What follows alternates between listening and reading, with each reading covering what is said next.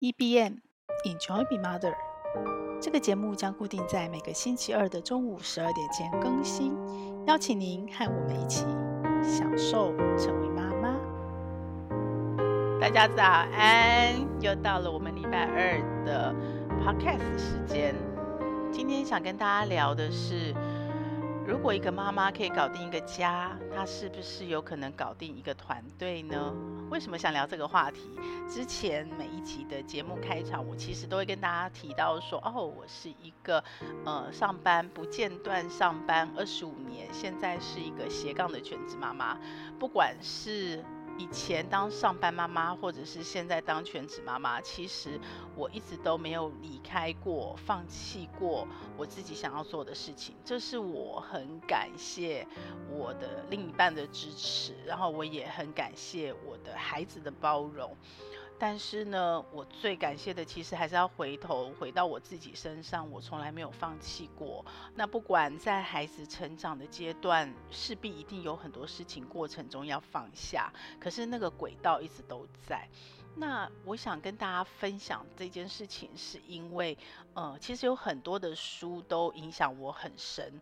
那有一本书是在我坚持这件事情不放弃，然后坚持一直到上班妈妈。呃，影响我最深的，它叫做《妈妈经大于管理经》，这是一本很久以前的书哦，我也不确定现在是不是还有在卖，是大块文化出版的。那我当时他刚出的时候，因为我那时候刚当妈妈，我大女儿才三岁，然后肚子里还怀着小女儿，所以她二零零六年出版那个时候刚开始的时候，我正要开始做妈妈。当然，我相信每个妈妈都一样哦，就是孩子出生的时候，你会挣扎，你会想，我是不是要换一个比较能够兼顾家庭的工作，甚至于我就不工作了。那这中间有经济的考量，也有呃个性的考量，跟你对人。生期待的考量，那经济考量最现实就是你如果要继续工作，有没有人能帮你带小孩？那这个帮你带小孩的人，除了财务上的考量，还有就是他带小孩的方式，他带小孩跟你之间的资源排挤跟冲突，会不会造成更大的困扰？所以很多妈妈在衡量了保姆的费用，可能也差不多是我的薪水，或者是说，呃，衡量了假设不是保姆带是。自己的妈妈或者是婆婆带，那会不会有后面更多的问题？最后她决定自己带小孩，那这个是一个比较嗯被动的方式，比较理性的方式。那也有很多的妈妈就比较感性，就是我一定要陪小孩长大，尤其是呃两岁以前，甚至于说六岁以前这个幼幼期。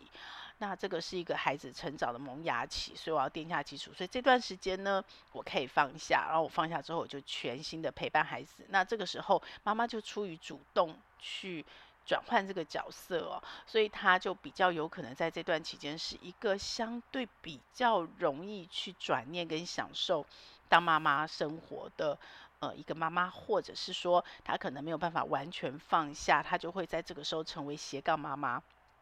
那其实这个时候的全职妈妈也好，斜杠妈妈也好，其实都是一个呃我很佩服的角色哦。因为孩子我们都走过嘛，都经历过。孩子到零到两岁、零到六岁的时候是变化波动最大。其实一个是劳心，一个是劳力啦。那呃青春期时候是劳心，但是小时候那那个幼幼阶段其实劳力，然后你真的是完全无法控制很多预期的意外，然后所以那个时候也是最容易妈妈挫折的时候。所以我在大女。儿三岁，小女儿在肚子，那就是一个，我相信我已经有点忘记了，但我相信当时的我其实也一定在经历很多过程，然后也有很多思考，然后我遇见了这本书《妈妈经大于管理经》。那个时候，呃，二零零六年，我应该已经是一个呃，在金融产业，然后一个一间中小型公司的。呃，主管了，所以我其实已经开始带团队，然后我的团队人数当时可能是六个到十个人在变化，所以呢，压力其实已经很大了。然后当但是当然当时的所谓的财务上的条件也是一个相对好的一个，因为在金融业嘛，然后又是主管，所以不管是任何事情都是相对好。所以我相信那个时候我的挣扎跟取舍是很大的。然后因为我的第二个孩子。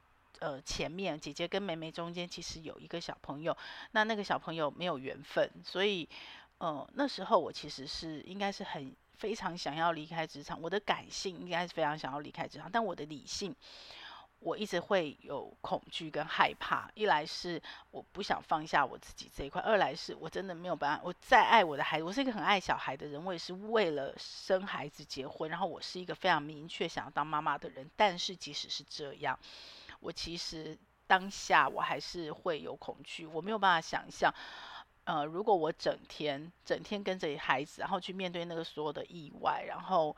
呃，我的世界窄到只剩下小孩。那那时候，我的先生已经开始创业了，所以看了很多的文章啊、爬文啊，听朋友说啊，你都会担心你会跟不上这个世界。然后最重要、最重要是我没有办法呼吸，就是我看了好多别人的故事，跟我自己在那个当下跟小孩互动相处间，即使我再爱小孩，那当我的世界只剩下小孩全部的时候。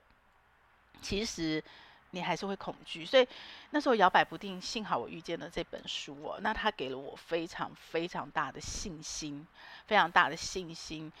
如果你能够把妈妈搞定，这个搞定不是完美妈妈哦，不是完美妈妈，这千万要注意，就是你能够在这中间平衡。有人说，怎么可能平衡？这都是假象、假议题。但就是啊，我就这样走过啊。那个平衡不是，因为平衡就两个字，你怎么去定义它嘛？那那个平衡并不是呃刚刚好平均一人一半，或者是怎么样？我觉得那个平衡是一个动态，我们都讲动态平衡，其实就是取舍，就是一连串的取舍。可是你不管怎么取舍，你很明确的知道你的初心在哪里。你初心就是希望成为妈妈，你喜欢小孩，你希望建立一个你自己的家，不管那个家是不是普世价值，跟着主流走，或是有你自己的认定。总之，你的初心在这里。然后，你希望你的人生能够，你的人生拼图是有家庭这一块的，呃，成长或者是爱。好，这个不变。那中间发生了任何的事情。任何的改变，只要你的初心没有改变，本质没有改变，那任何方法、路径、环境、背景都一定一直在变。这个你本来就是要变的，就你的目标不变。就像人家说灯塔嘛，灯塔在那里始终不变，但是你怎么去到达那个灯塔的路径？你用爬的，用用走的，用跑的，你用从东边来，从西边来，这会一直改变。有可能这时候突然多了间房子，你就要绕路。这件事情一直在改变，所以你的初心的坚定很重要。那这本书就是帮助我坚定我的初心。为什么？因为它里面做了，呃，它等于是先射箭再画靶，他已经先决定了妈妈经跟职场，妈妈是可以平衡，是可以兼顾家庭跟工作的。所以他找到了非常多的研究。各式的研究，以及在当时二零零六年那时候，其实你看这十几年来，不管在政界、企业界，多了很多很多的女性主管，女女人受教育以后，女人的经济权不一样以后，然后女人在家庭的家家庭结构改变，变多元家庭以后，其实，在职场多了很多很多女性的力量。那女性跟男性本来就是两种不同的力量，不同的方式，不同的个性跟不同的大脑。不同的行为模式，所以这几年、这十五年、十六年来多了很多。但是在二零零六那个当下，还没那么多女总统，政治界也还没有那么多女性，还有很多的产业其实还是男性当道。所以他就在他的书里面找了非常多、非常多当时或者是之前在职场上表现很杰出的女性领导人，然后同时的去看他的家庭跟他的事业。发现这个是可以做到的，所以那本书哦，呃，我会我会再另外找时间。专程分享那本书内容哦，然后我也会把它做成影片，就像之前，嗯，我有部分的内容，就是这些影响我一辈子，然后自身，然后我不同阶段看都有感触的书，我一直在我书架上没有淘汰书，我都会慢慢的、慢慢的消化，重新从我现在享受成为妈妈的角度去消化它，跟大家分享。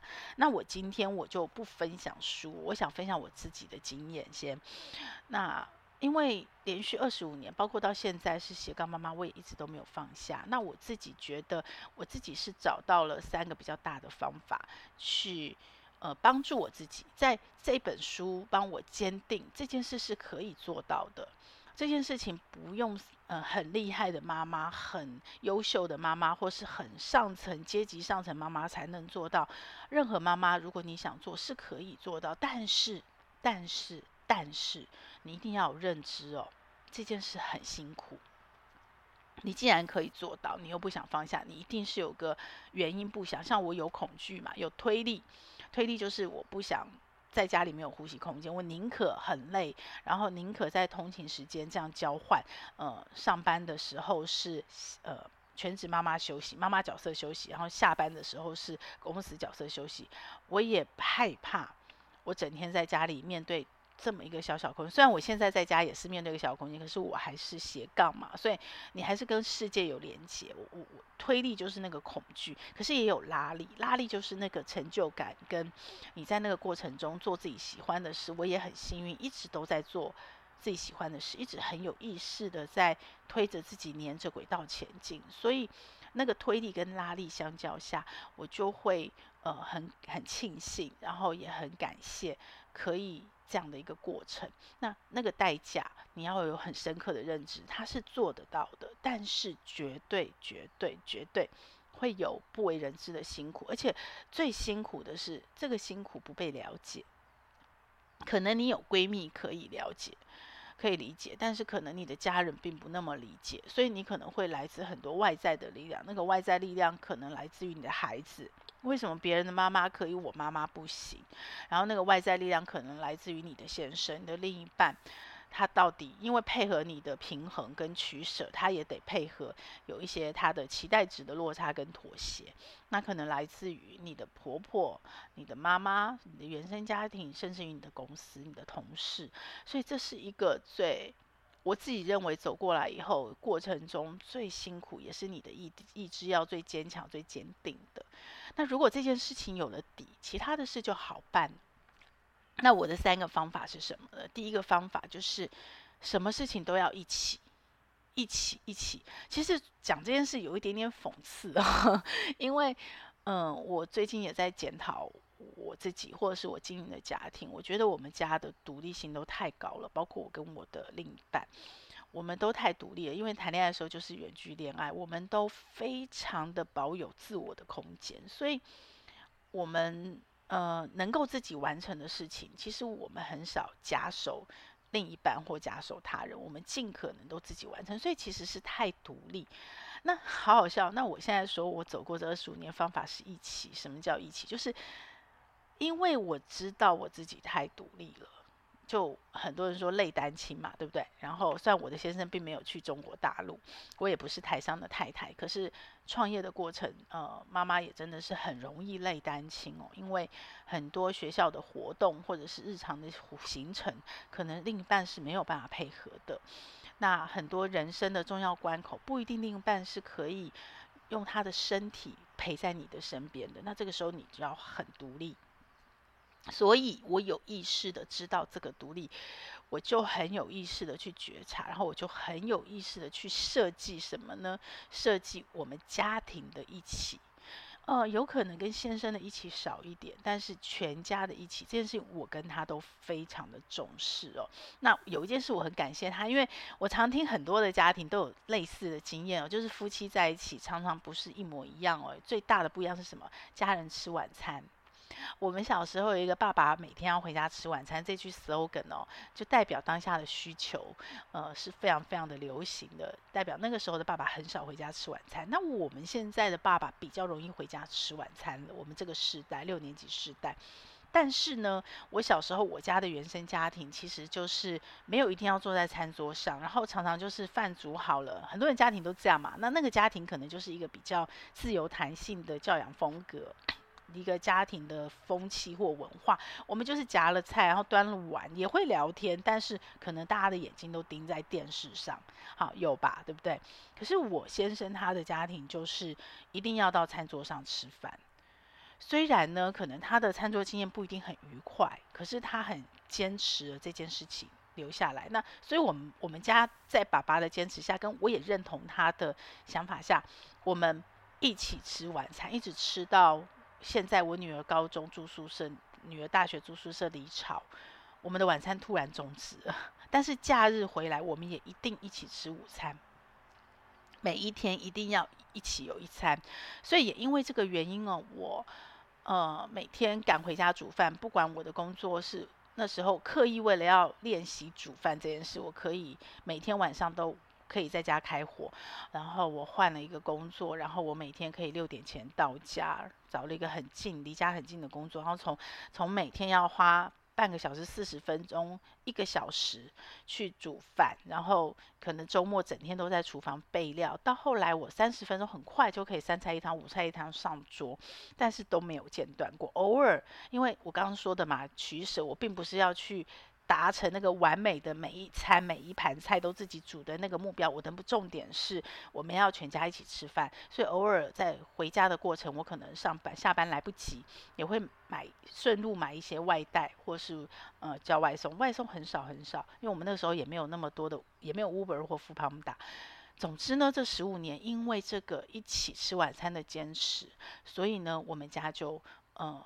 一直在吃完，但是我觉得这真的很珍贵。我当时也不一定有那么深刻，而且当时很疲累的时候，嗯、可能有时候还是会有一点点的挫折或沮丧或不想做了，对不对？很累。可是呢，我觉得比较庆幸的是，爸爸坚持一起吃晚餐，而我坚持的是留下妈妈喂。就是我不知道，我一直在为这一件事做准备。什么事呢？就哪一天我突然走了。所以对于孩子的独立、孩子的教养、孩子的陪伴，我都一直是以这件事为前提。就是我随时都可能突然走了，那孩子他自己会什么？他记得我什么？我留下了什么？这样的东西在做我很多家庭、工作或人生的取舍。所以我自己是很。很希望我留下来的是妈妈味，因为我的奶奶、我的外婆留给我很多妈妈味，所以我觉得这件事情对我来讲是重要的，所以我也坚持。那我的坚持跟我老公的坚持是同方向的，所以我们加在一起就就很 perfect，就很棒。所以呢，再累、再辛苦、赶得再再疲劳，我。只是积极的去找方法解决，当然也会对自己抱怨一下，可是过了就过了。我觉得这件事情很重要哦，所以一起晚餐。那我现在回头看，当我失去的时候，人都这样嘛，就是你失去才知道它有多珍贵。在那个当下，你只是很努力的去过它，那我只是一直。埋着头，告诉自己尽力而为，尽力而为，头过身子就过了。然后你只要呃身子过了，其实其他事情都简单了。然后你慢慢就会习惯了。就是哦，我一直不断的在过程中转念去克服中间的难关，或者不断去找方法。那我过了，过了之后，现在失去了，我才知道哦，有多么的珍贵跟甜美。我们有多少的家人共同的共识跟家庭价值观，跟我们彼此的情感，是在那个一个小时到两个小时，但天天一个小时。是两个小时的晚餐时间所建立起来的，所以这件事情我非常的感谢我老公的坚持，我也非常感谢自己的坚定哦。好，那除了一起吃晚餐，还有什么东西要一起？呃，很多很多事情哦，比方一起运动，那这这个可能就不一定是一直像晚餐能够坚持二十年、二十五年。呃，可能他就会随着孩子阶段性的成长，然后家庭，不管是我跟我先生的工作，或是孩子呃不同的学龄期的调整，因为当妈妈就知道嘛，你你是被动的，孩子怎么调就你就跟得跟着调，那你你不想调，你不调都不行，所以一直不断调整，那剩下的一起都是很弹性在变动，比方有一段时间，呃，姐姐补习，那妹妹可能就是。周末都会跟着一起，我们就会全家一起去运动。然后，呃，有时候像现在就是各自运动啦，但是我们可能彼此都知道彼此在运动。就那个一起有两种，一种是实际上的大家一起，一种是虚的，就是我们可能各做各的事。像疫情期间最明显嘛，就是我很喜欢的感觉，我们各做各的事，但我们在同一个空间，然后我们彼此有那个默契，什么时候是休息时间，大家可以互相交流啊，不打扰彼此。那什么时候是工作时间，必须要专注，我们就。不会互相干扰，所以那个一起有无形的，也有有形的。那运动啦、晚餐啦、活动啦，然后当然父母最容易就是孩子学校有事，我们就全家一起嘛。然后追剧啊，我很喜欢跟孩子一起追剧。你你透过戏剧，你会有很多不同的视角。那新闻也是一个很好沟通家人价值观。那通常都在晚餐的餐桌上，然后一起阅读。我觉得阅读这件事很重要，因为很幸运，就是我跟我先生都爱阅读，所以其实我们在。培养孩子阅读习惯的过程，没有花太多的力气跟心力，因为我们也爱读，所以就是把时间空下来就一起读。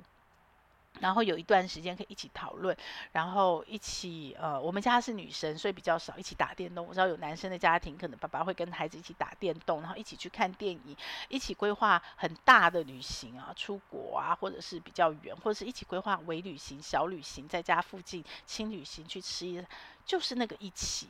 这就是日常。那回到你，如果可以把这个一起经营得很好，不管它是仪式感，它是疑点，它是专案，它是一个日常的原子习惯都好。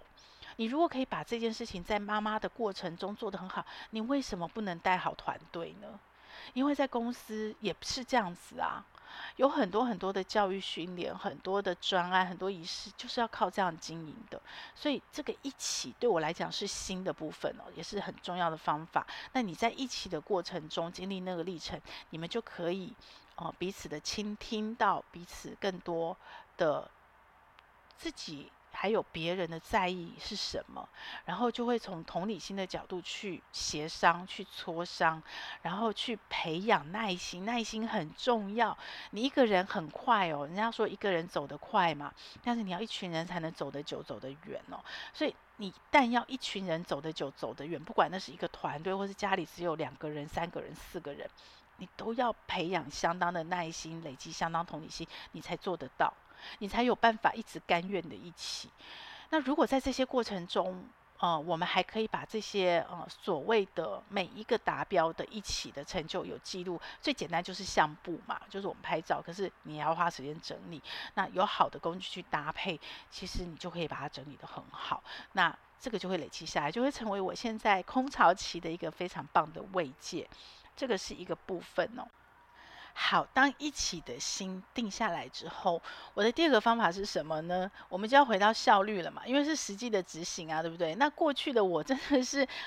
我觉得我可以很自豪说自己是效率女王、效率妈妈。我相信每一个上班妈妈跟我大概都差不多。你会因为你就是没有时间呐、啊，然后因为你的时间就是被切得很琐碎，因为你永远都被事情追着跑，你永远都有那么多事做不完，然后你不断不断的在取舍，你还是做不完，所以你一定会想办法穷尽你的所能去把效率提升哦。那一心多用我们就不要说了，一心多用在《妈妈经大于管理经》这本书也说，这个是妈妈当时的强项优势。我现在就不适合我。没有办法一心多用了，有可能是呃年纪到了，有可能是阶段换了。但是在当下，在我们呃成为小孩在出生后到高中这个这段时间，如果你是上班妈妈，你的一心多用真的很疯狂哦，就是你同时要兼顾这么多面向。那我前之前有很多的内容，或者是大家到我的网站哦，EBM，或是你查搜寻 Google 搜寻享受成为妈妈，你会看到很多呃我写的比较细的细节比较多的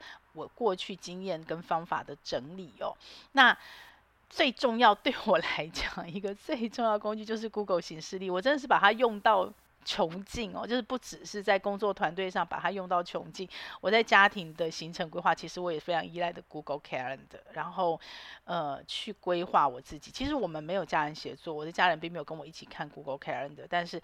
妈妈的行事历里面有各个不同的人的行事历，有爸爸的行事历，有女儿的行事历，有原生家庭的行事历，有婆家的行事历。总之呢，反正我的 Google Calendar 非常的丰富，五颜六色，非常的多彩，然后时间掌控的非常的精准。然后最糟糕，一直要改变，但我都改变不了的，就是一个行程接着一个行程，中间没有太多的缓冲。所以你怎么去调整那个 buffer？你怎么去在那个衔接的零碎期时间？去去协调哦，这真的是我现在想想都觉得很刺激哦，在这但是在当下很痛苦的。然后行事力，然后我觉得还有两个方法是我搭配着使用的，就是我尽可能的第一次就没有办法嘛。那你大家都知道，只要是第一次的经验，你就会有很多很多的呃试错，你会有很多因为不知道，所以你得绕圈。然后还有我最讨厌。当妈妈最讨厌啊！现在回头看，我现在没有那么讨厌了。就是所谓的做白工跟重工，因为你的时间很有限啊，你的时间真的很压缩，所以，嗯、我就会在事情确定要重复的时候，呃，在以前的时候我没有好工具，坦白说，当下我也觉得那些工具很棒啦，对。但是现在因为我有更好的工具，所以我回头看，在以前没有好工具，所以我就是当下发生什么工具好用，我就用那个。所以大家可以想见哦，就是，呃，我想要把这些。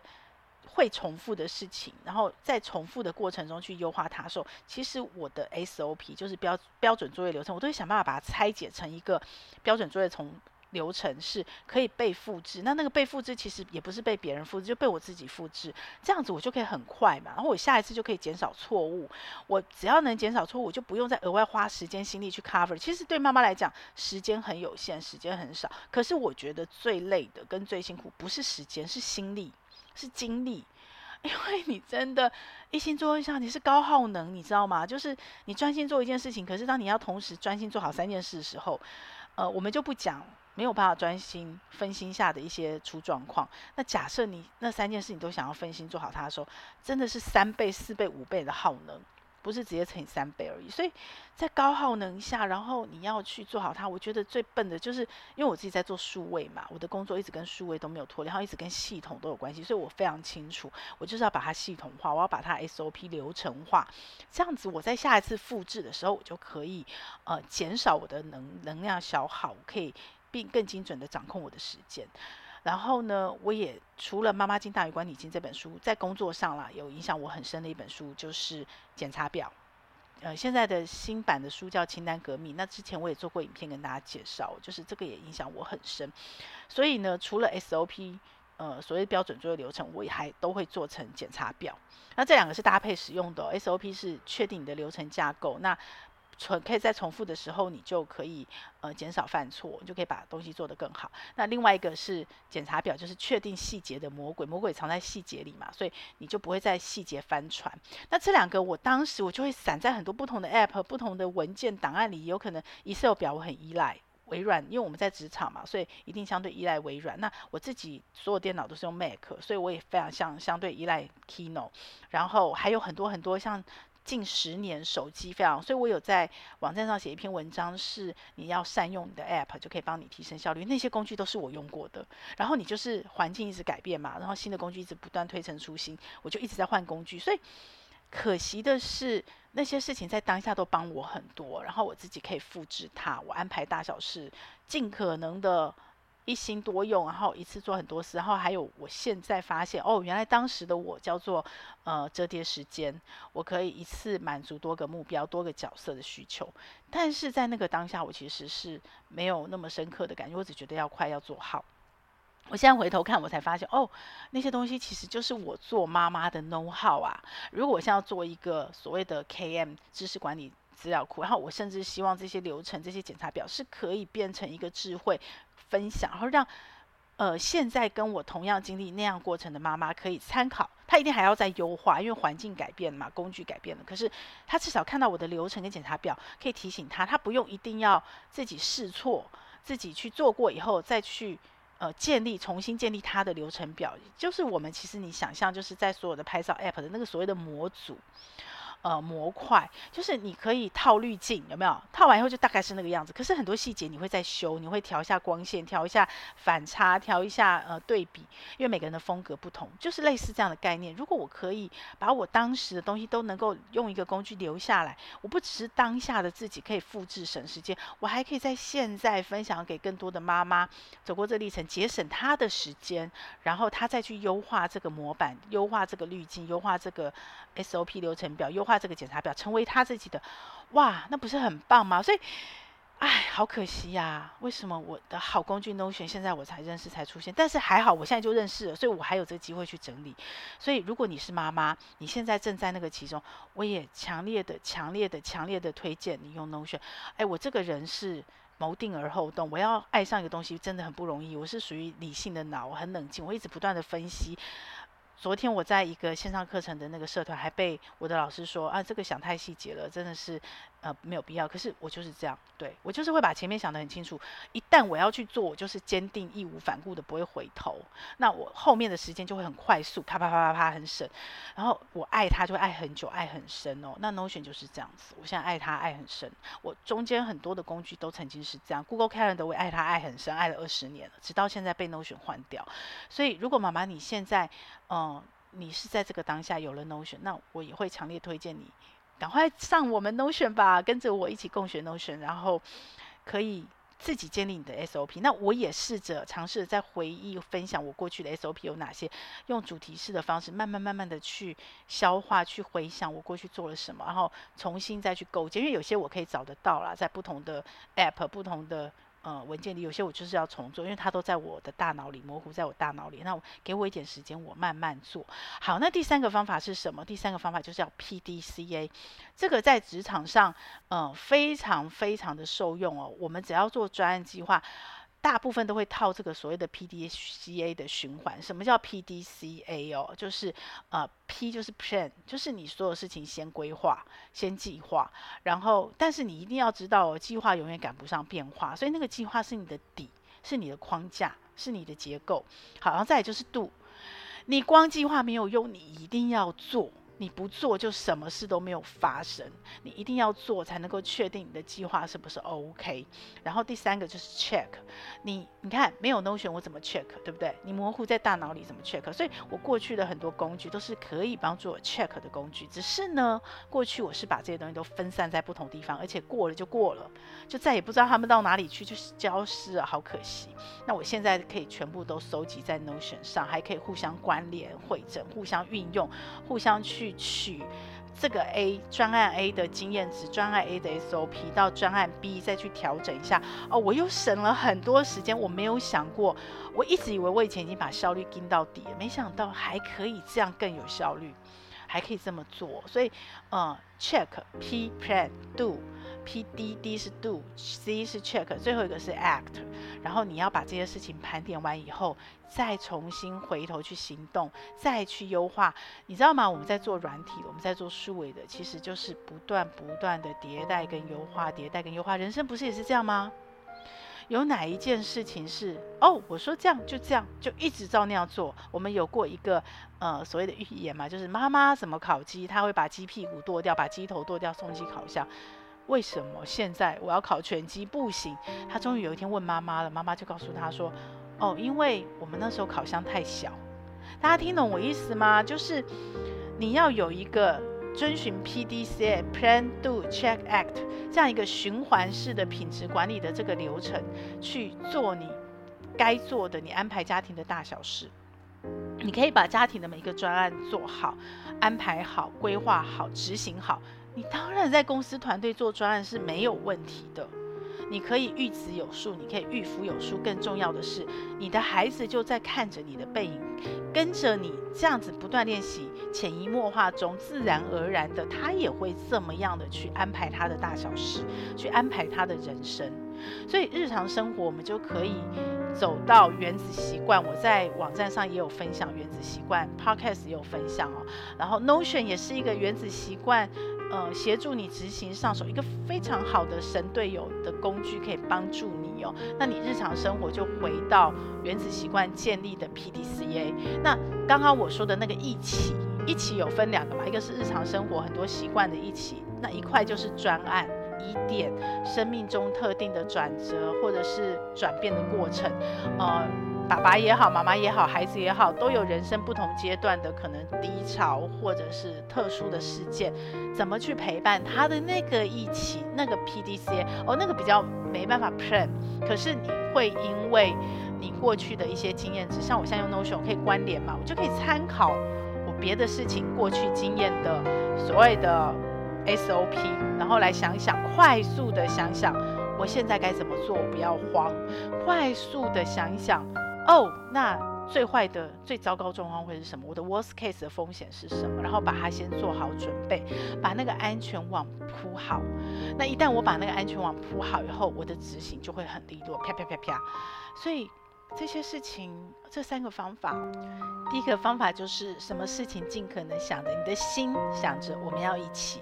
第二个方法就是善用工具，不管是 Google Calendar 的形式，然后把它尽可能变成你的当妈妈的 know how，呃，SOP 化，然后把检查表设计好，然后让你自己可以复制你自己的 SOP 跟检查表去搞定很多日常琐碎的事，大事小事都可以。然后在这样的重复中去优化你自己当妈妈的经验值。然后第三个方法就是用 PDCA 循环去执行你上面前面运用各种工具要一起做的事。就这三个方法。然后这三个方法，如果你可以在家里搞定，你绝对也可以在职场搞定。那两个工具是什么？一个工具就是硬碟啦。那我是强烈建议随身云端硬碟。那云端硬碟就可以帮助你弹性的在任何地方去用你所有的方法。然后当然，这个云端硬碟也会出现在手机上。如果你的手机是有云端硬碟跨装置的使用，哇，那真的太有效率了。就是我的 Notion 在电脑上，在我的手机上及时同步，所以我很多事情就会很有效率的去做。所以我会建议妈妈，你未来可能可以只有硬碟，可是我会觉得你当妈妈的时候，尤其你是上班妈妈，你最好还是要购买云端硬碟去帮助你。然后第二个工具就是 Notion 啦，我刚刚一再一再的在前面已经讲了。所有我想做的事，到目前为止，它真的是 all in one，我不用再开很多的软体，到很多地方去寻找，在我的脑子一直想，我到底这个东西在哪里，全部都在 Notion 里，我就节省很多时间，节省我很多的。我刚刚说，比时间更重要、更少的是什么？精力。然后把这个精力、把这个时间多留一点给自己，爱自己不是只是物质上的享受，更多更多是心的。